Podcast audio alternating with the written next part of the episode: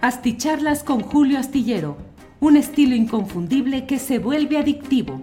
Un análisis inteligente y profundo para entender los entretelones de la política mexicana. Hey, it's Ryan Reynolds, and I'm here with Keith, co star of my upcoming film, If, only in theaters, May 17th. Do you want to tell people the big news? All right, I'll do it. Sign up now and you'll get unlimited for $15 a month in six months of Paramount Plus Essential Plan on us. Mintmobile.com slash switch.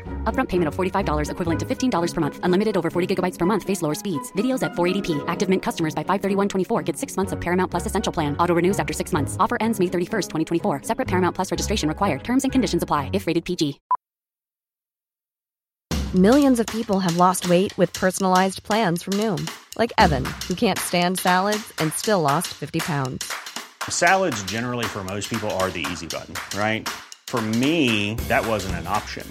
I never really was a salad guy. That's just not who I am. But Noom worked for me. Get your personalized plan today at Noom.com. Real Noom user compensated to provide their story. In four weeks, the typical Noom user can expect to lose one to two pounds per week. Individual results may vary. En las videocharlas astilladas. Gracias por acompañarnos en esta transmisión. Eh, la puede usted ver en vivo a través de YouTube, donde estamos, y un poquito más tarde va a ser colocada en Facebook y ya sabe que más tarde en podcast, donde tenemos las asticharlas colocadas en eh, diferentes plataformas, Spotify, eh, eh, Apple Podcast, Google Podcast y varias, varios, varias plataformas de este tipo. mire, estamos entrando, estamos entrando apenas, ya está ahí. muchas gracias. Hoy hay información diferente que vamos a compartir con ustedes. Entre otras cosas, le comento que hoy ha habido pues un primer diálogo entre estudiantes del Centro de Investigación y Docencia Económicas, el CIDE, donde ya la directora general del CONACID, Elena Álvarez Buila, eh, habló ya con una parte de, los, eh, de la comunidad estudiantil, eh, plantearon que el próximo jueves habrá una reunión más en forma y mire lo que son las cosas. Hoy en Astillero Informa de 1 a 3 de la tarde entrevisté al estudiante de Derecho del CIDE, Saúl Soto, para conocer los detalles del movimiento estudiantil que se realiza en esa comunidad y entre otras cosas nos dijo acerca de que había se habían producido contactos ya con la parte gubernamental y los estudiantes en busca de llegar a algún tipo de acuerdos y nos dijo el estudiante Saúl Soto que una posibilidad podría ser que se aceptara al impugnado José Antonio Romero Tellaeche como director general del centro a cambio de que se reconociera la representatividad de los estudiantes en los órganos correspondientes de interlocución en el CIDE. Me parece que es una de esas eh, eh, posibilidades que pueden permitir eh, que haya pues un acuerdo político, lo dije yo en el propio programa de 1 a 3 de la tarde.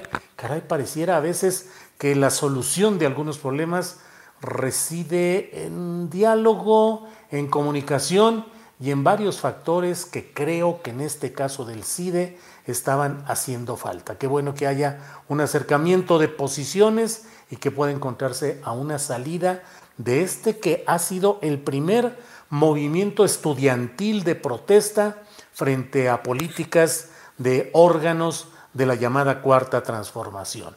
Siempre que hay jóvenes, que hay estudiantes decididos a sostener o a mantener un, um, eh, un postulado, una idea, una convicción, siempre resulta difícil para cualquier gobierno.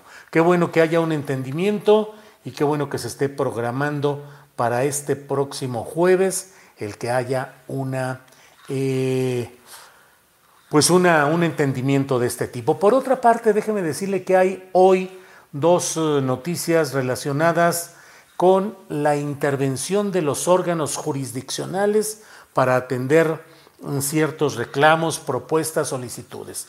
Por un lado, el Instituto Nacional Electoral ha presentado ante la Suprema Corte de Justicia de la Nación una controversia relacionada con la no asignación de los recursos económicos que solicitaba el INE para el ejercicio de revocación de mandato.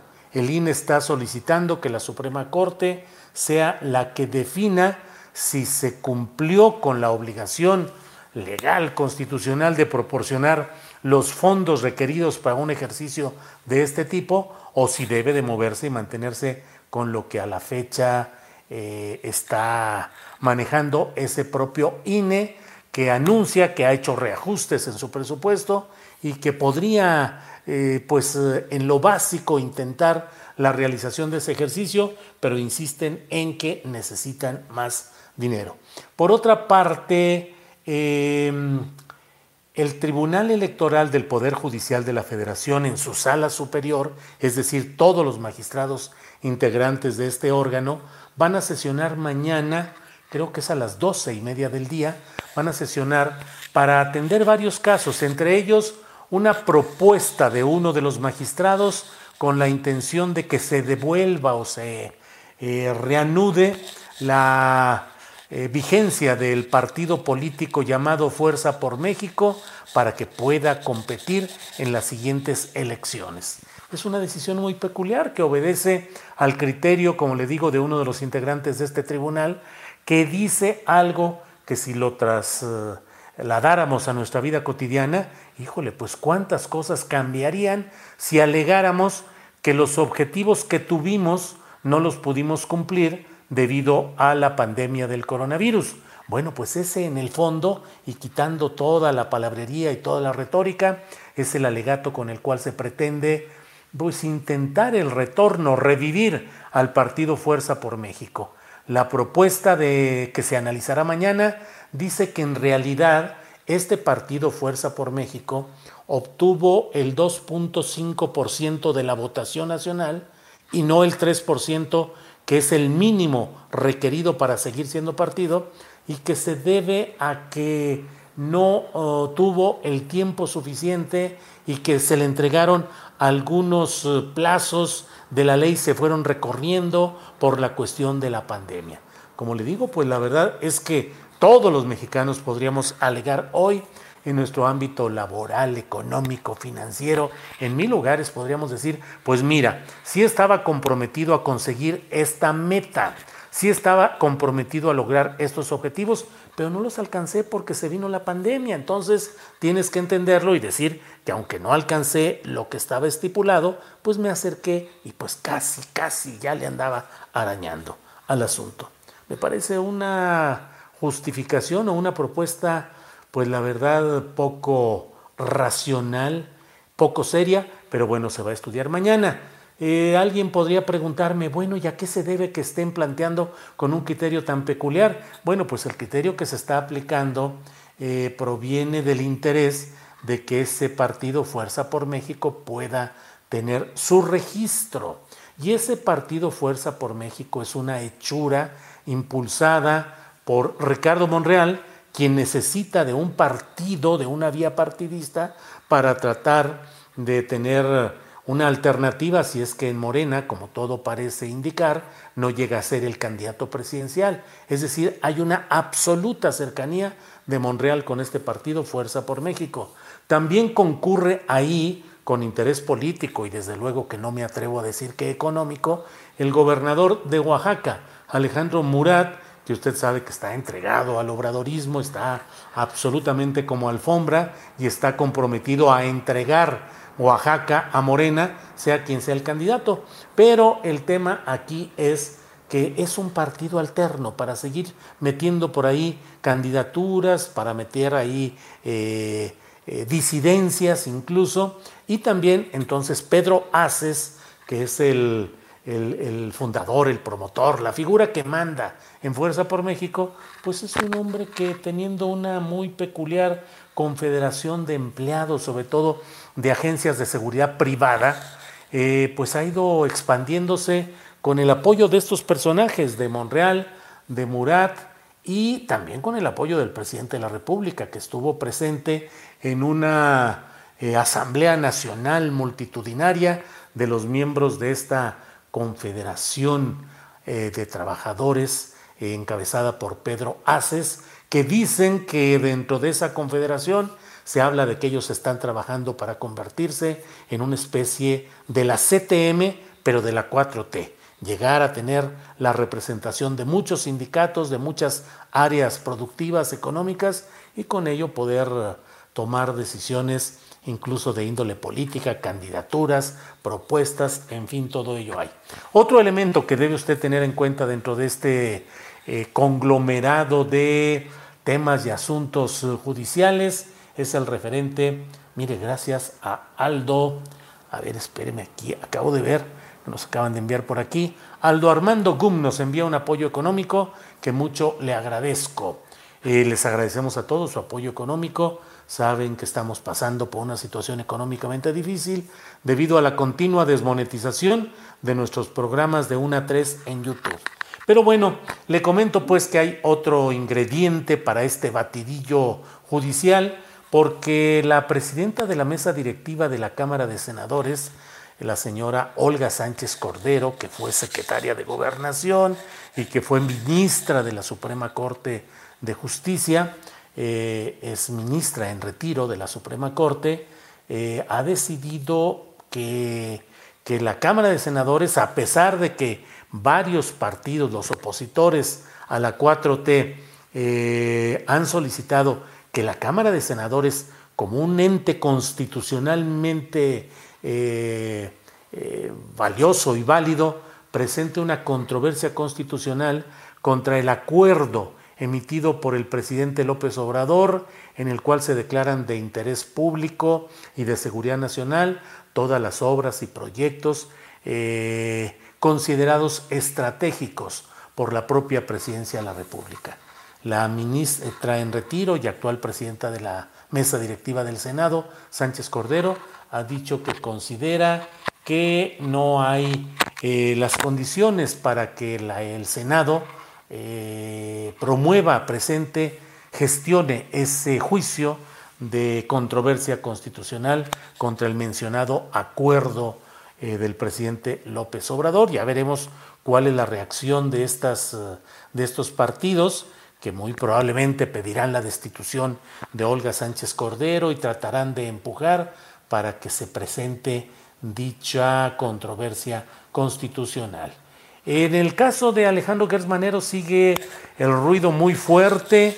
Hoy miembros de su familia política, es decir, es decir de la familia eh, con la que vivió el hermano de Gersmanero llamado Federico, que falleció, eh, pues eh, eh, hoy han solicitado que en la Cámara de Diputados que haya juicio político contra Gers Manero, no solo por la acumulación de riqueza que ha sido denunciada por el diario El Universal y que la Secretaría de Hacienda ha dicho, ha dicho que no está, que no existe, no que no sea cierto, no que no se haya hecho, no que no se haya realizado, sino que hoy no existe en sus archivos esa eh, investigación contra Gers Manero.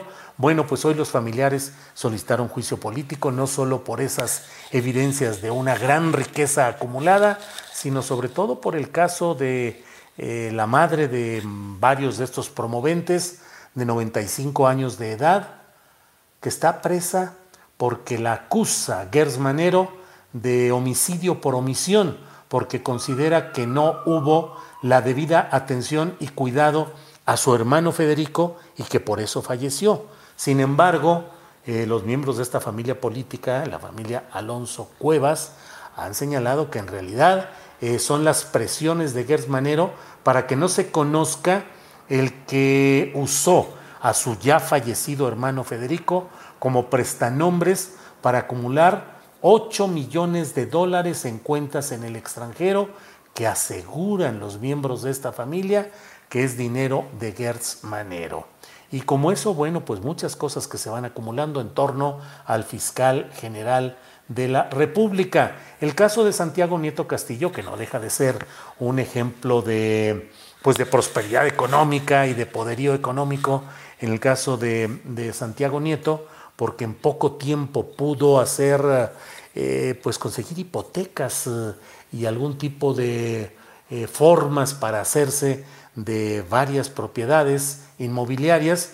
Hoy en la mesa de periodismo que realizamos en Astillero Informa, eh, alguno de los participantes, es decir, Temoris Greco, Arturo Rodríguez y Arnoldo Cuellar, mencionaba lo difícil que es para cualquier ciudadano conseguir un crédito hipotecario por 22 millones de pesos o 24, como es el que consiguieron Santiago Nieto Castillo y su esposa Carlota Humphrey, que es consejera del Instituto Nacional Electoral, pero tanto así como para echarse a cuestas una hipoteca de ese tamaño, pues hay que ver. Y Arnoldo Cuellar es quien decía que debería revisarse que tanto había un conflicto de interés si los bancos eran parte del uh, conjunto de entidades financieras que revisaba el director de la Unidad de Inteligencia Financiera, Santiago Nieto Castillo. Es decir, los mismos vigilados le dan un crédito de una dimensión tan alta, es necesario revisar todo. Pero la verdad es que la atención se ha concentrado en el caso de eh, Gertz. Bueno, antes de que se nos acabe el tiempo, déjenme comentarle, agradeciéndole a todos quienes van llegando desde diferentes partes del país y del extranjero. Eh, Julio, recomiendo lea las condiciones de YouTube que cambian a partir del 5 de enero, me dice Daniel Ferral. Daniel, muchas gracias. Leídas y recontraleídas. Estamos muy atentos ahí con todos los cambios, que entre otras cosas implican que YouTube va a poder, ya lo está haciendo, pero bueno, eh, meter anuncios comerciales en las transmisiones cualquiera, aun cuando estén desmonetizadas o aun cuando no las haya monetizado el que las hizo. Que YouTube va a poder meter esos comerciales solo para ganancia de ellos, no de los creadores de contenido. Bueno, eh, Itaca nos envía saludos desde Ohio, muchas gracias. Eh, saludos Julio desde Guamuxtitlán, Guerrero, región montaña, te sigo desde tu columna en la jornada, el astillero, siempre muy independiente y acertado en tu información y gusto en conocerse. Muchas gracias. Eh, ZSB dice cómo va a ser difícil si ganas 250 mil al mes en el INE. Pues sí, pero 250 mil en el INE, menos los impuestos que deben ser por ahí del 30%, serían... Eh... When you're ready to pop the question, the last thing you want to do is second guess the ring. At BlueNile.com you can design a one-of-a-kind ring with the ease and convenience of shopping online. Choose your diamond and setting. When you find the one, you'll get it delivered right to your door. Go to Bluenile.com and use promo code LISTEN to get $50 off your purchase of $500 or more. That's code LISTEN at Bluenile.com for $50 off your purchase. Bluenile.com code LISTEN. Hey, it's Ryan Reynolds, and I'm here with Keith, co star of my upcoming film, If, only in theaters, May 17th. Do you want to tell people the big news? All right, I'll do it. Sign up now and you'll get unlimited for $15 a month in six months of Paramount Plus Essential Plan on us. Mintmobile.com slash switch. Upfront payment of $45 equivalent to $15 per month. Unlimited over 40 gigabytes per month. Face lower speeds. Videos at 480p. Active Mint customers by 531.24 get six months of Paramount Plus Essential Plan. Auto renews after six months. Offer ends May 31st, 2024. Separate Paramount Plus registration required. Terms and conditions apply if rated PG. 60, 75 Eh, no queda tanto dinero, digo, queda muchísimo, pero no tanto para algo de esta índole, porque eh, pues así fueran los 250 mil mensuales líquidos, serían 3 eh, millones de pesos al mes sin gastar nada, sin gastar un solo centavo, ahorrados tal cual. Para comprar una casa de 24 millones, pues tampoco se necesitarían 8 años de no gastar un solo centavo y destinar todo a ese, a ese eh, más los impuestos, más los, los intereses que usted sabe que son altos en este tipo de hipotecas. En fin, lo más adecuado sería transparentar y darle claridad también a cómo se consiguió ese crédito o esos créditos hipotecarios. Eh, Araceli Alonso, buenas noches, like 119, saludos desde la Ciudad de México. Gracias Julio y equipo, mediación y reconocimiento. Muchas gracias Araceli, muy amable. Eh, Marvin Gama nos envía también un apoyo económico. Dice, aquí un pequeñísimo apoyo a tu excelente trabajo. Gracias por no callar a pesar de toda esta situación. Pues sí, no crea. Bastante complicado todo esto, pero ahí vamos saliendo adelante. Viva Veracruz y AMLO, dice Rodrigo López. Eh, Elba Maya, saludos desde Toluca. Muchas gracias. Aldo Sánchez, un honor ser colaborador del mejor espacio informativo. Aldo Sánchez que nos aporta en los viernes de recomendaciones eh, las recomendaciones para ir a museos, exposiciones, actividades culturales en la Ciudad de México. Bueno, pues mire, el tema con el cual hemos hablado hoy es el tema relacionado con la lista de precandidatos que ya dio a conocer hoy la coalición Juntos Hacemos Historia, que está conformada por los partidos Morena, el Verde Ecologista de México, que es una vergüenza que haya alianza con él, pero bueno, así es la política, con el Partido del Trabajo, que tiene también sus asegúnes y muchos, y con lo que queda de nueva alianza, sobre todo donde tienen registro estatal, registro local. Bueno, pues tienen una mesa nacional se llama, donde se ponen de acuerdo para impulsar eh, decisiones como es este caso y em, se tiene eh, ya todos los nombres de los personajes que van a participar como aspirantes a la candidatura de esta coalición, es decir, del obradorismo, eh, mediante las encuestas, que usted sabe que mi punto de vista es sumamente crítico, que siempre he dicho, como en su momento lo aceptó el propio doctor Dussel en una entrevista conmigo, que las encuestas no son más que un disfraz para el dedazo. Pero bueno, esa es mi opinión. Eh, que creo que la tengo muy fundada con muchas de las cosas que he visto, casi todas en ese mismo esquema. Bueno, para Aguascalientes, que es el lugar donde mm, no sea el Partido Acción Nacional, según la voz de Marco Cortés, eh, sería el único que ganaría Ahí están postulados Flavia Narváez, Carla Espinosa, Nora Rubalcaba, Aldo Ruiz, Daniel Gutiérrez Castorena y Arturo Ávila. El más conocido es Arturo Ávila, que fue candidato a la presidencia municipal de Aguascalientes. Usted sabe que Aguascalientes es casi dicen que es un estado ciudad, porque pues lo más importante es Aguascalientes la ciudad, ahí está concentrado todo. Ya veremos qué es lo que sucede ahí donde el PAN tiene la fuerza, tiene la gubernatura, pero andan peleados los panistas y ahora una fracción está buscando salida tal vez por la vía del movimiento ciudadano. En Durango la noticia no son los seis nombres incluidos, sino que no entra Manuel Espino. No se aceptó la, la, inclusión de Manuel Espino.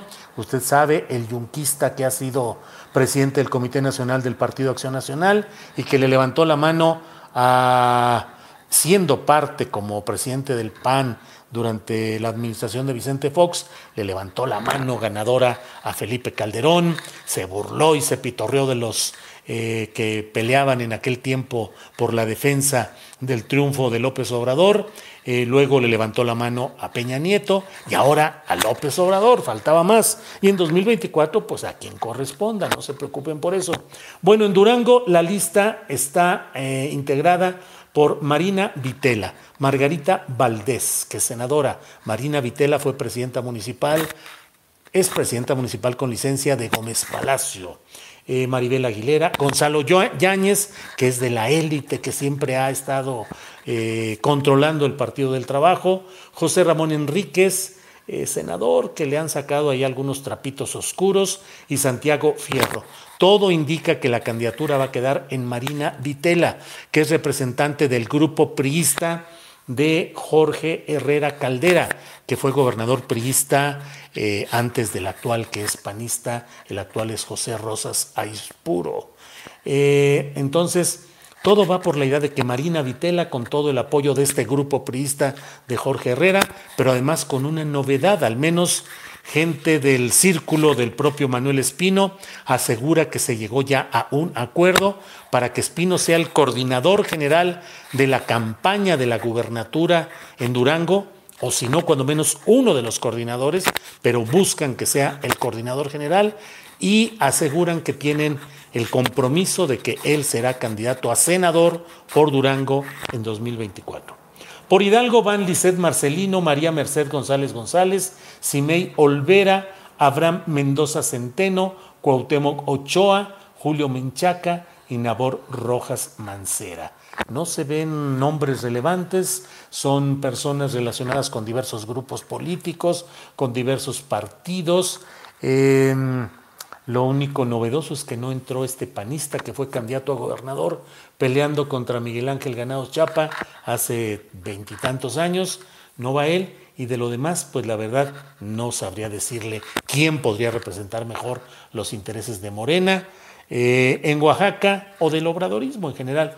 En Oaxaca los nombres son Irma Juan Carlos, Susana Harp Iturribarría, Benjamín Robles Montoya, Armando Contreras Castillo, Raúl Bolaños Cacho Cue y Salomón Jara Cruz. Esto de Raúl Bolaños Cacho Cue es una vergüenza. Él fue el que introdujo a en último minuto el artículo noveno transitorio que pretendía la continuidad del ministro presidente de la Suprema Corte de Justicia, Arturo Saldívar Lelo de la Rea, por dos años más. Lo metió a última hora cuando nadie se daba cuenta, cuando todo el mundo estaba en otra cosa, de una manera absolutamente tramposa, y ahora está en la lista de precandidatos.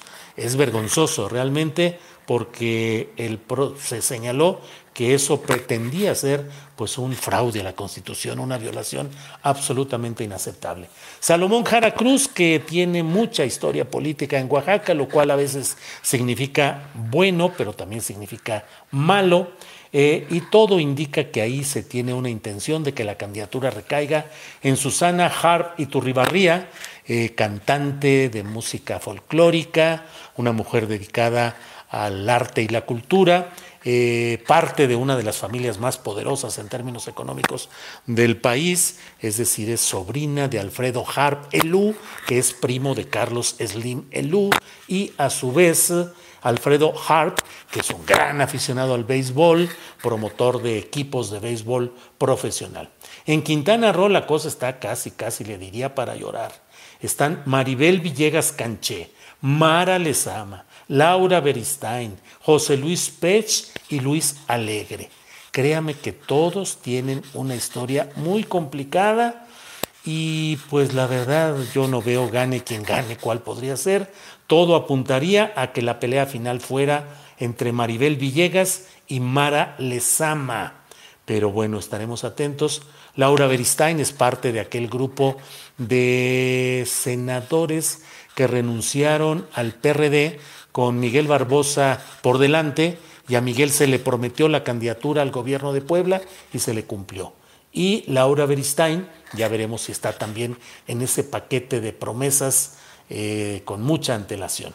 En Tamaulipas está complicado, ahí va Maki Ortiz, expanista de hace meses, eh, comadre de los Calderón, eh, promotora de la campaña de Ricardo Anaya, y ahora ya está eh, ya, ya está santificada y ahora está en Tamaulipas como una de las precandidatas. Su hijo quedó en el mismo cargo que ella tenía a nombre del PAN. Maki Ortiz era la presidenta municipal de Reynosa, Tamaulipas, y su hijo, por Morena, llegó y es quien entró en lugar de ella.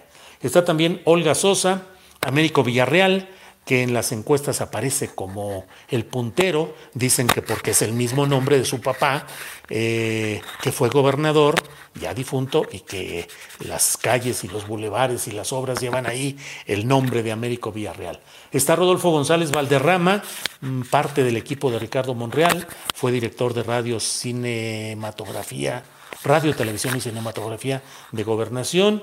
Eh, Héctor Garza, Adriano Ceguera y José Ramón Gómez Leal, que fue dirigente de Morena, es cuñado pero peleado con García Cabeza de Vaca, el gobernador panista de la entidad.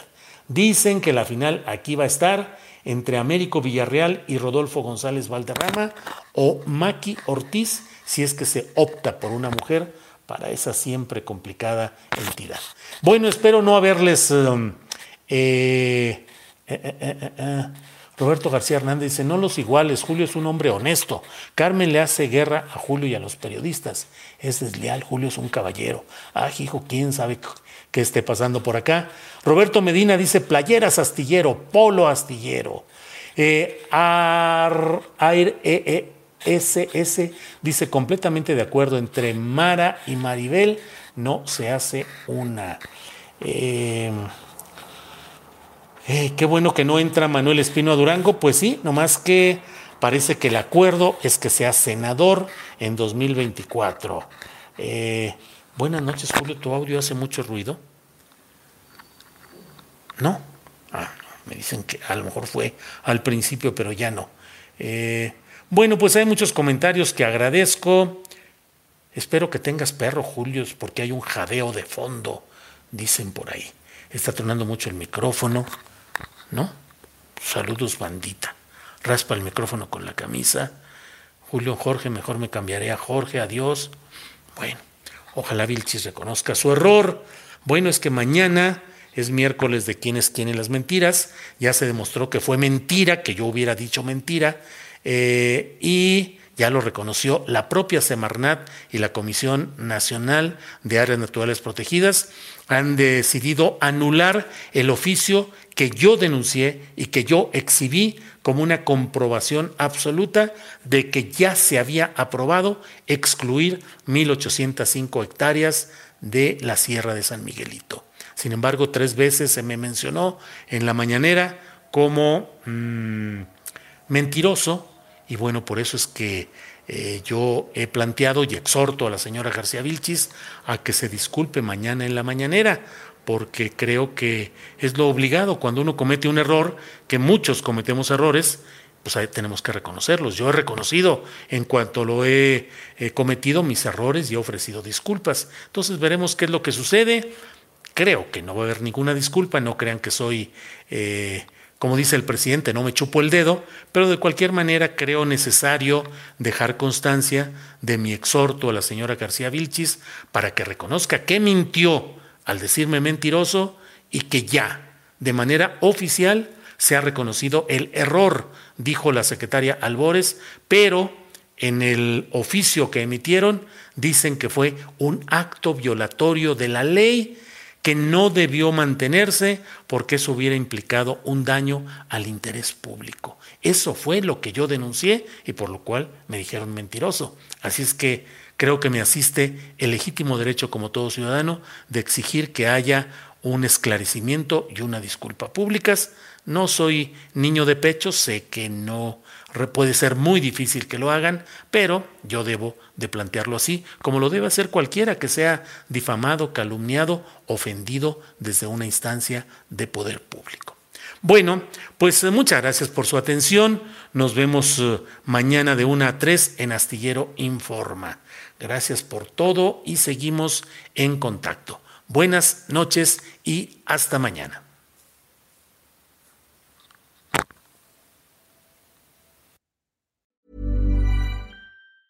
Even when we're on a budget, we still deserve nice things.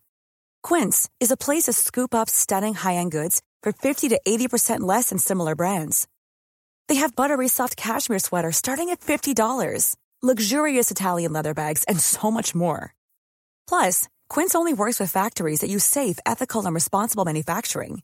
Get the high-end goods you'll love without the high price tag with Quince.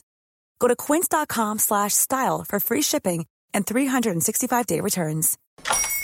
Hola, buenos días, mi pana. Buenos días, bienvenido a Sherwin Williams. ¡Ey! ¿Qué onda, compadre? ¿Qué onda? Ya tengo lista la pintura que ordenaste en el ProPlus app. Con más de 6.000 representantes en nuestras tiendas listos para atenderte en tu idioma y beneficios para contratistas que encontrarás en aliadopro.com. En Sherwin Williams somos el aliado del PRO.